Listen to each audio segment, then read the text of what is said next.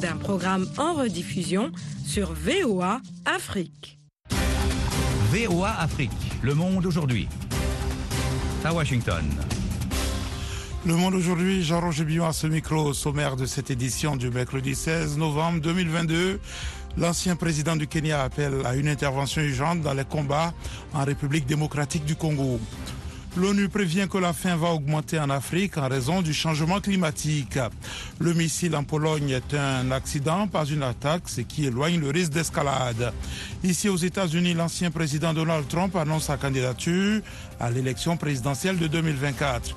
Sport, spécial Coupe du Monde. Yakuba Ouedraogo partagera avec nous des nouvelles fraîches de Sadio Mané.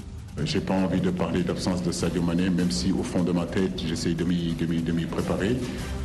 L'entraîneur des Lions du Sénégal, bonsoir, bienvenue. On commence par le journal.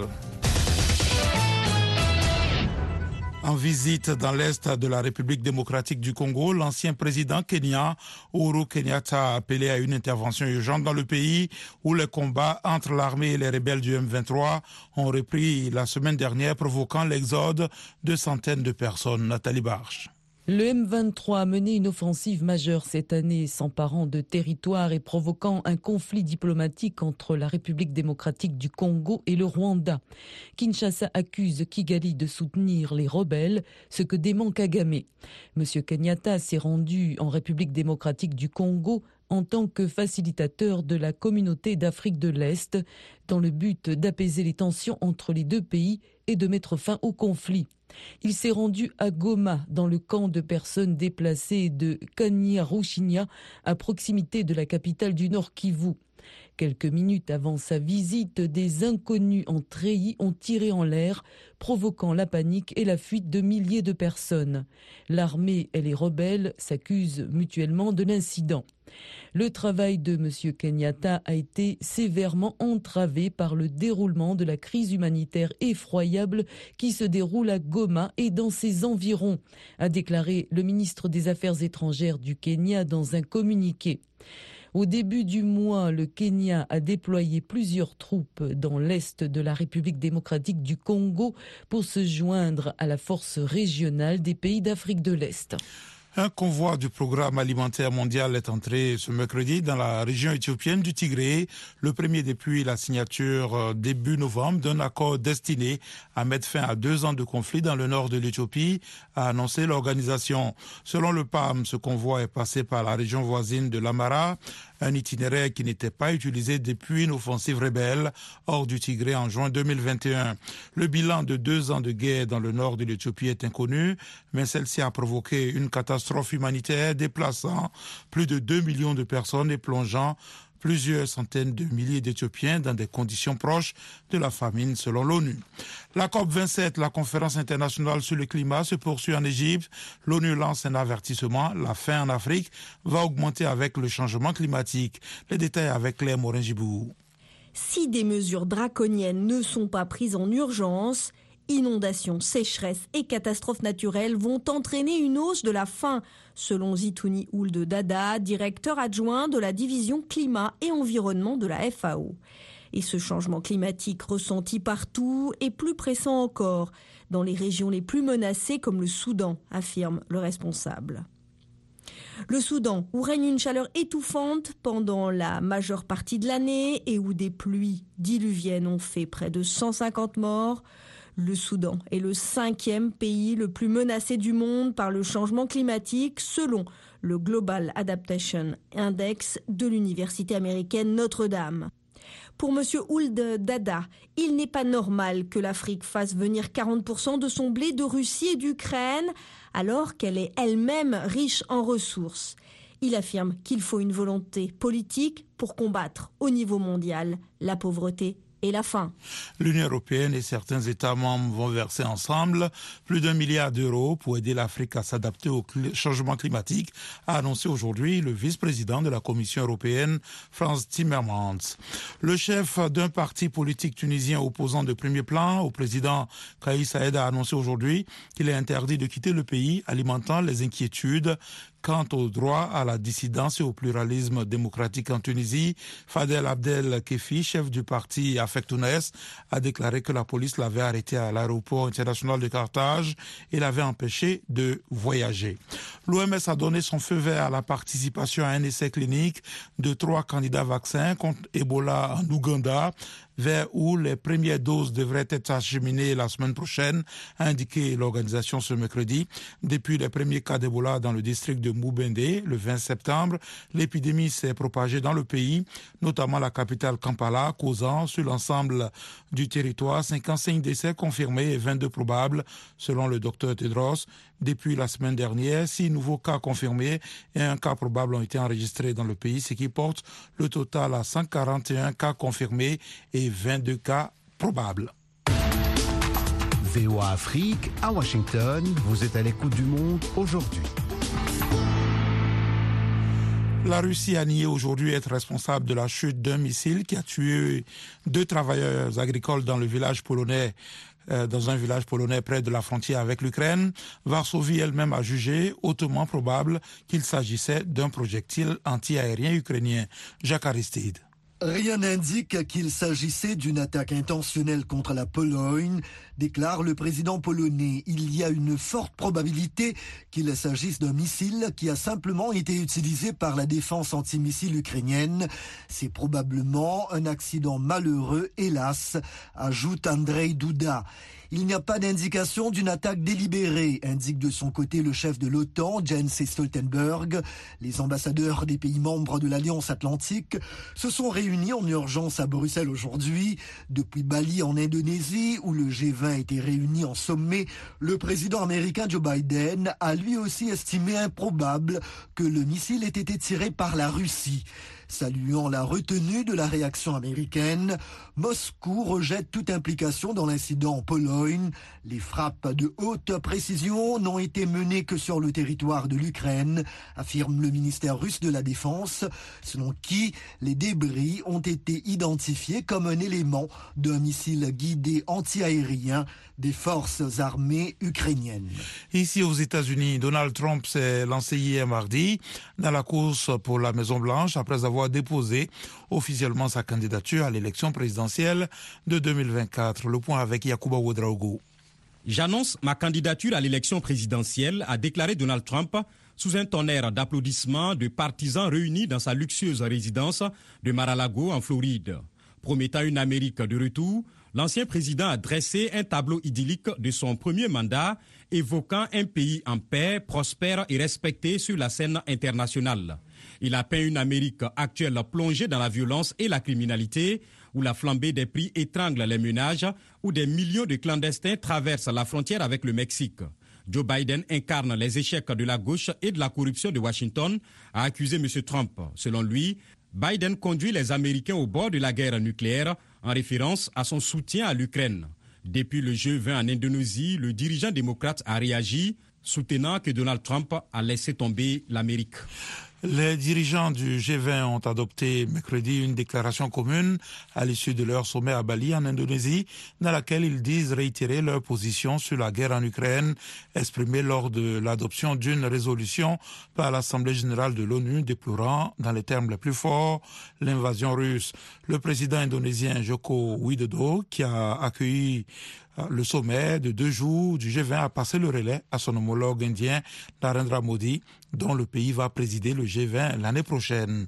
Le président élu Luis Inacio Lula da Silva a déclaré que le Brésil allait faire son retour sur le front de la lutte mondiale contre le changement climatique et qu'il demanderait aux Nations Unies d'organiser le 30e sommet sur le climat en Amazonie, reçu chaleureusement lors du 27e sommet sur le climat de l'ONU.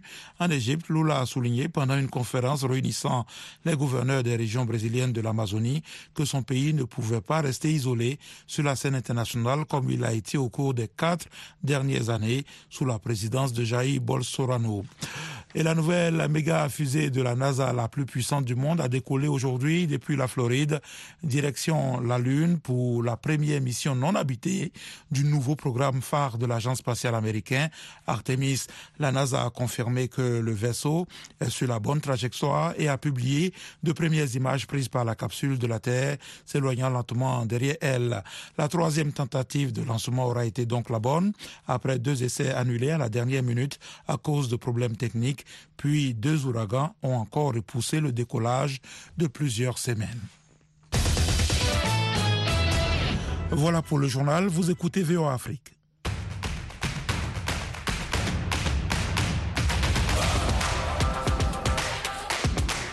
Place au sport et nous retrouvons Yakuba Ouedraogo pour notre page spéciale consacrée à la Coupe du Monde Qatar 2022. Yakuba, bonsoir. Bonsoir Jean-Roger, bonsoir à tous. À moins d'une semaine de son premier match en Coupe du Monde contre les Pays-Bas, le Sénégal est dans l'incertitude concernant la participation ou non de Sadio Mané à la grande messe du football mondial. Blessé au genou, la star des Lions de la Teranga risque de manquer la compétition, un cas de figure que personne ne veut entendre au Sénégal, mais qui prend de plus en plus d'ampleur, auprès notamment du staff et des observateurs de la sélection nationale. Que vaut le Sénégal sans Sadio Mané? La réponse dans ce reportage de notre correspondant à Dakar, Sedina Bagui. Meilleur buteur de l'histoire de la sélection nationale et deuxième au Ballon d'Or 2022, Sadio Mané est au zénith de sa carrière. Considéré comme l'âme de l'équipe nationale du Sénégal, le joueur natif de Bambali est impliqué dans plus de 50% des buts de l'équipe nationale quand il joue. Son absence éventuelle pour la Coupe du Monde laisse amer le sélectionneur national Aliou Cissé. Écoutez, perdre Sadio Mané, ce n'est pas quelque chose de mince pour un entraîneur, pour l'équipe, je dirais même pour le football africain. Aujourd'hui, euh, on n'a pas envie d'y penser, mais forcément, on est obligé d'anticiper au, cas où Sadio Mané serait, serait, absent. Que vaut le Sénégal sans Sadio Mané? Pour les anciens Lions, il ne faut pas chercher ce que vaut l'équipe sans Sadio. Il faut que les autres joueurs s'affirment, comme l'indique Yatmo Diop, ancien footballeur international du Sénégal. Sadio, c'est vrai, c'est une valeur. Bon, mais s'il ne joue pas, s'il ne peut pas jouer, mais les autres vont faire le travail. Pour certains observateurs, il y a du talent et de la qualité certes, mais aussi beaucoup d'inconstance dans l'attaque des Lions. C'est l'avis du journaliste sportif Morba Signon. Je ne vois pas la ligne d'attaque aujourd'hui capable de porter, de porter cette équipe. Euh, Ismaël Sarr, de même que Boulaïdja, Famara Djedjou, ne sont pas réguliers dans leur performance. Je, donne aussi l'exemple de Bamba, de Bamba qui joue peu avec l'Olympique de Marseille. Donc, si Sadio ne, ne participe pas à cette euh, Coupe du Monde, ce sera très difficile pour le Sénégal d'aller au-delà même des huitièmes de, des huitièmes de finale. Meilleur buteur de l'histoire des Lions de la Teranga avec 34 buts, Sadio Mane est aussi impliqué sur 12 des 25 derniers buts du Sénégal en Coupe d'Afrique des Nations et en Coupe du Monde. Sa blessure et son forfait qui se dessine de plus en plus seraient un énorme coup dur pour l'icône de tout un peuple, une icône sur laquelle reposaient tous les espoirs du Sénégal au Mondial Qatari. C'est Nabagaya Dakar pour Devoir.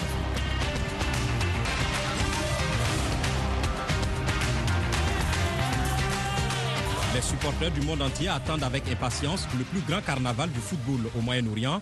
Le Kenya ne fait pas partie des cinq pays africains qualifiés pour ce mondial, mais les supporters kenyans prêtent attention aux représentants du continent africain. Michel Joseph. En plein cœur de Nairobi, ce bar en est aux couleurs de la Coupe du Monde. Les fans kenyans de foot regardent ce jour un match du championnat anglais, mais les esprits sont résolument tournés vers le Qatar. Eric Njirou est un journaliste sportif. Nous espérons toujours qu'une des nations africaines pourra probablement bien performer en Coupe du Monde. Mais je pense qu'à l'excitation, l'adrénaline, les fans, ce sont des choses qui rendent la Coupe du Monde spéciale. Le Maroc, la Tunisie, le Ghana, le Cameroun et le champion d'Afrique, le Sénégal, représenteront le continent au Qatar. N'ayant jamais participé à la Coupe du Monde, les supporters kenyans soutiennent leurs frères africains. C'est le cas de l'animateur le Sénégal, je pense, dans l'ensemble, a une très bonne alchimie en tant qu'équipe. Je veux dire qu'ils sont les champions d'Afrique pour commencer. Ils ont un bon gardien de but, une bonne défense, un bon milieu de terrain. Ils ont une bonne attaque. Donc je m'attends à ce qu'ils aillent le plus loin possible. Le Cameroun s'en sort plutôt bien. Je veux dire, il y a quelques résultats qui ont été bons. Ensuite, bien sûr, vous avez les équipes nord-africaines comme la Tunisie. À travers les différentes éditions, la Coupe du Monde a permis de découvrir des talents et le Qatar ne fera pas d'exception. Les fans ici espèrent que les jeunes joueurs africains saisiront l'opportunité pour marquer les esprits. Lotan Salapei, journaliste sportif. En tant que fan de football, j'ai hâte de voir ces nouveaux jeunes qui vont évidemment avoir une opportunité à la Coupe du Monde.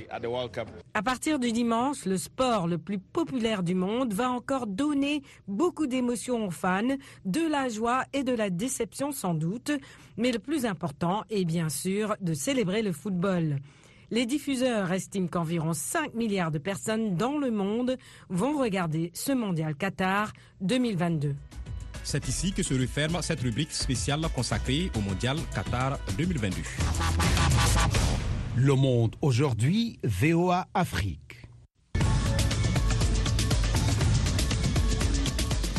Vous êtes à l'écoute du monde aujourd'hui sur VOA Afrique. Jean-Roger Billon de retour avec vous pour les dossiers du jour. Le gouvernement congolais ne décollait pas contre la décision du comité des sanctions de l'ONU sur les armes. Dans un briefing avec les médias, le ministre des Affaires étrangères de la RDC a fait savoir que son pays n'accepte pas l'obligation de notification préalable à l'ONU concernant les types d'armes à acheter. Une mesure jugée injuste et inacceptable par Kinshasa. Pour sa part, l'ONU explique qu'il ne s'agit pas d'un embargo, mais d'une formalité pour empêcher que les groupes armés ne se procurent des armes. Les détails avec Alès à Kinshasa. Le comité des sanctions de l'ONU tient à fixer l'opinion congolaise sur sa position sur les armes destinées à la RDC. En visite à Kinshasa, les membres de ce comité ont affirmé que la RDC, en tant que nation, n'est pas sous embargo. Michel Xavier Biang, président du comité des sanctions de l'ONU, explique que la seule obligation est d'informer au préalable le Conseil de sécurité sur le type d'armes que le pays veut acquérir. Cet embargo concerne exclusivement les groupes, les groupes armés en ce qui concerne le gouvernement de la RDC, il n'est pas concerné par euh, l'embargo sur les, sur les armes, et juste assorti d'une euh, obligation de, notification qui d'ailleurs ne concerne pas le gouvernement, mais concerne les, les, partenaires avec lesquels la RDC peut travailler.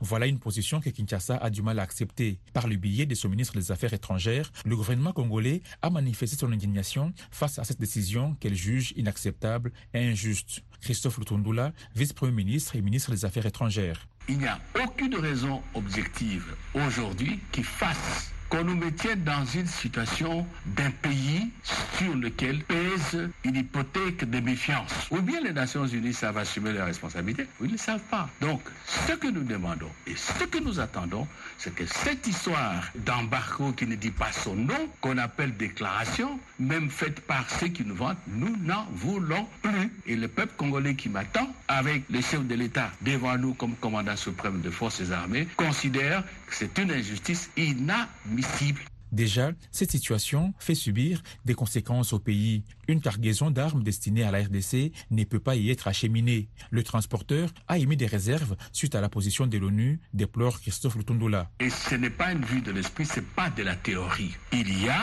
des banques, des transporteurs et même ceux qui fabriquent des armes qui ne veulent pas traiter avec nous parce qu'on dit oui, il y a les Nations Unies, vous êtes sur la liste noire. Et il y a un cas qui se produit maintenant au moment où je vous parle. Je ne vais pas donner de détails. Au moment où je vous parle, nous sommes dans cette situation-là où ce qui a été acheté ailleurs, le matériel militaire, venait vers ici, mais en cours de route, euh, le transporteur a dit non, non, non, euh, ça ne peut pas arriver en RDC. Dans l'opinion congolaise, la position de l'ONU a du mal à passer. Selon certains, si l'objectif de l'ONU est de contrôler la destination finale des armes, cette mesure devait aussi toucher les pays voisins de la RDC qui sont accusés d'appuyer des groupes armés dans l'est du pays. César Mpoy, juriste et analyste politique. Il existe plusieurs rapports des experts des Nations Unies comme des autres d'autres organismes internationaux, dont le rapport Mapping, qui atteste la complicité du Rwanda et de l'Ouganda dans la déstabilisation de la RDC. Pourquoi est-ce que ce rapport jusqu'aujourd'hui est mis dans les tiroirs et ne veut pas être mis sur la table au Conseil de sécurité? Il est bien clair qu'aujourd'hui, la communauté internationale n'aide pas la RDC à sortir de sa situation d'insécurité à l'Est. Pour calmer la population, le ministre des Affaires étrangères a fait savoir que le gouvernement a déjà introduit une demande à l'ONU pour lever cette mesure. Il a ainsi appelé la population qui projetait des manifestations contre cette décision à la patience. Alex Katikataï, Kinshasa, VO Afrique. VOA Afrique, votre rendez-vous quotidien à Bukavu sur 97.4 FM.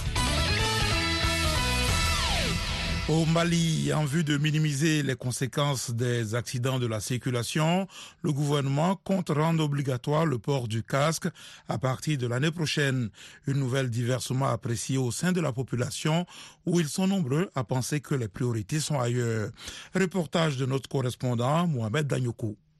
Les autorités actuelles comptent réussir là où les régimes précédents ont échoué en rendant obligatoire le port du casque pour les motocyclistes et ce à partir du 1er janvier 2023. Une mesure appréciée par bon nombre de citoyens, dont Issa Angoiba. Moi, je pense que c'est une très bonne idée parce que les casques, euh, tout d'abord, c'est fait pour que les personnes qui portent déjà, pour la sécurité des personnes. Donc, euh, vraiment, ça va diminuer l'impact des accidents par rapport aux motocyclistes à Bamako. Donc euh, au Mali, euh, disons. Depuis cette annonce, les autorités se donnent les moyens à travers des campagnes à la télé et sur Internet pour sensibiliser les populations. Si aujourd'hui les Maliens sont unanimes à reconnaître l'importance du port du casque, il s'agit, selon certains, d'une question secondaire. Et pour éviter aux autorités de disperser leurs efforts, Nyadiala Keita pense qu'il faut plutôt s'occuper des priorités que sont la cherté du coût de la vie et de l'insécurité. Ce n'est pas la priorité pour moi. La priorité aujourd'hui, c'est la, c'est de lutter contre la vie chère parce que les gens vivent vraiment dans la précarité. Il y a aussi euh, il y a d'autres urgences comme l'insécurité. Donc je pense que l'État doit revoir à ce niveau au lieu de, de parler de port obligatoire. Pour Issa Angoïba, les pays comme le Burkina Faso, la Côte d'Ivoire et le Sénégal doivent servir de modèle aux motocyclistes maliens. Pour les pays limitrophes comme le Burkina, le Sénégal ou la Côte d'Ivoire, tu ne peux pas rouler les motos sans les casques. Donc du coup, il faudrait qu'on songe vraiment à mettre ça dans nos habitudes. Depuis l'annonce de cette mesure, les prix des casques ont commencé à grimper. Aujourd'hui, pour s'offrir un casque, il faut débourser plus de 15 000 francs CFA. Mohamed Danyoko pour VOA Afrique, Bamako. VOA Afrique, 24 heures sur 24 à Bamako, au Mali, sur 102 FM. L'ancien président républicain américain Donald Trump a lancé sa campagne pour la présidentielle de 2024. Son annonce faite hier nuit intervient après les résultats mitigés du Parti républicain aux élections de mi-mandat. Trump n'est plus l'outsider de 2016, mais a désormais un bilan à défendre. Il promet de grandes réalisations pour son éventuel second mandat. Un reportage d'Anita Powell, récit Michel Joseph. Après des mois d'ambiguïté autour de la question, de réunions politiques, d'obliques allusions sur les médias sociaux, Trump l'a finalement dit haut et fort. Dans le but de rendre de nouveau l'Amérique grande et glorieuse, j'annonce ce soir ma candidature à la présidence des États-Unis. Pendant près d'une heure, mardi soir, Trump s'en est pris à ses prédécesseurs, à ses critiques, aux autorités fédérales et locales, menant des enquêtes sur lui, de même qu'à la presse. Il a réitéré son appel à des politiques plus sévères et plus conservatrices, notamment concernant l'immigration, à la suppression du vote anticipé et à une augmentation des dépenses militaires. Il a promis qu'en cas de réélection, il ferait planter le drapeau américain sur la planète Mars. De l'avis des analystes, l'ancien président devra, pour ce faire, surmonter deux obstacles. Le premier étant Ron DeSantis, gouverneur récemment réélu de la Floride et étoile montante du Parti républicain. Michael O'Hanlon de la Brookings Institution. DeSantis a la même dimension sécuritaire dans son message et les électeurs républicains l'apprécient, mais il a une touche plus humaine, plus douce, plus charitable. L'autre obstacle pour Trump est Trump lui-même. En effet, l'ancien président fait l'objet de nombreuses enquêtes financières. Il est par ailleurs accusé d'une foule d'activités criminelles avant et pendant son séjour à la Maison-Blanche. De nouveau, Michael O'Hanlon de la Brookings Institution. Ce n'est plus le politicien insurgé d'autrefois, nageant à contre-courant de l'establishment. Nous le connaissons maintenant et nous avons vécu ces quatre ans à la Maison-Blanche, puis deux ans par la suite. Je pense donc que les gens peuvent aisément changer d'avis à son sujet. Cette fois-ci, Trump mise sur son bilan et aussi sa fausse allégation qu'il aurait remporté la présidentielle de 2020. Sous notre leadership, nous étions une grande et glorieuse nation, chose que vous n'aviez pas entendue pendant très longtemps. Nous étions une nation forte et plus important encore, une nation libre. Mais nous sommes maintenant une nation en déclin. L'ancien vice-président de Trump, Mike Pence, l'a qualifié d'irresponsable pour avoir encouragé ses partisans à lancer une violente insurrection contre le Congrès le 6 janvier 2021 dans une tentative d'empêcher la certification de la victoire de Joe Biden sur Trump. Dans une interview exclusive accordée au journaliste David Muir de l'émission World News Tonight, Pence a répondu de manière indirecte à la question de savoir s'il soutiendrait Trump. Je pense que la réponse revient au peuple américain. Mais je pense que nous aurons le meilleur choix dans le futur. Pour sa part, le président Biden a peu parlé de Trump, au-delà de cette remarque concernant un possible choc Trump-de Santis en 2024. Ce sera intéressant de les voir s'affronter. Les détails des événements du 6 janvier ont été largement présentés lors d'audiences au Congrès. Trump a rejeté une convocation à se présenter devant la commission d'enquête, laissant à celle-ci l'option de donner une suite judiciaire à ce refus. On reste aux États-Unis. Après une semaine de dépouillement des votes dans des courses serrées à travers le pays, les résultats des élections de mi-mandat sont finalisés. Les démocrates conservent leur majorité au Sénat et les républicains sont en passe de prendre le contrôle de la Chambre des représentants malgré des résultats moins bons que prévus. La correspondante de VOA au Congrès, Catherine Gibson, fait le point, le récit avec Gabi Dorsil. Les nouveaux membres du Congrès arrivent déjà à Washington, alors même que le dépouillement des votes dans certaines circonscriptions est encore en cours.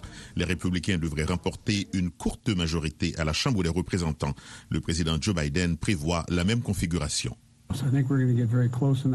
Je pense que nous allons être très proches à la Chambre. Je pense que ça va être très serré, mais je ne pense pas que nous allons y arriver. Mais les démocrates ont remporté des courses importantes à travers le pays, empêchant la déferlante républicaine rouge qui était attendue, souvent en battant des candidats triés sur le volet par l'ancien président Donald Trump. Wiley Nickel est un député élu du camp démocrate. Le message était assez simple dans notre course, vous savez. Les gens ont rejeté l'extrémiste de l'extrême droite. Le républicain Kevin McCarthy va probablement devenir le prochain président de la Chambre des représentants. Le représentant élu républicain Michael Lawler. Oui, je suis tout à fait favorable à ce que Kevin McCarthy devienne président de la Chambre. Je pense qu'il a fait un excellent travail en tant que leader républicain. Au Sénat, Mitch McConnell pourrait rester leader de la minorité républicaine. Les démocrates ont remporté deux élections très serrées dans le Nevada et en Arizona, où le démocrate Mark Kelly a déclaré que la défense du droit à l'avortement a été une clé du succès de son parti, qui conserve la majorité. Pour les femmes de l'Arizona qui ont passé des mois à faire savoir haut et fort qu'elles ne supporteront pas, qu'elles ne supporteront pas qu'on leur retire leur droit fondamental à l'avortement. Chuck Schumer, chef de la majorité démocrate au Sénat. Nous avons gagné parce que le peuple américain a rejeté les types d'autocratie dont les républicains partisans de Trump parlaient. Si en Géorgie, le sénateur démocrate Raphaël Warnock remporte le second tour le 6 décembre contre son adversaire républicain Herschel Walker, les démocrates vont obtenir une majorité de 51 contre 49 au Sénat des États-Unis. Si Warnock perd, l'actuelle vice-présidente Kamala Harris aura le vote décisif dans un Sénat à 50-50.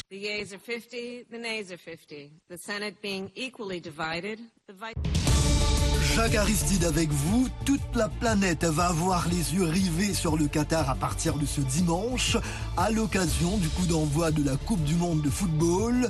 Et bien évidemment, dans l'édition de ce jeudi, Washington Forum se met à l'heure de cette grand-messe du ballon rond qui prendra fin le dimanche 18 décembre.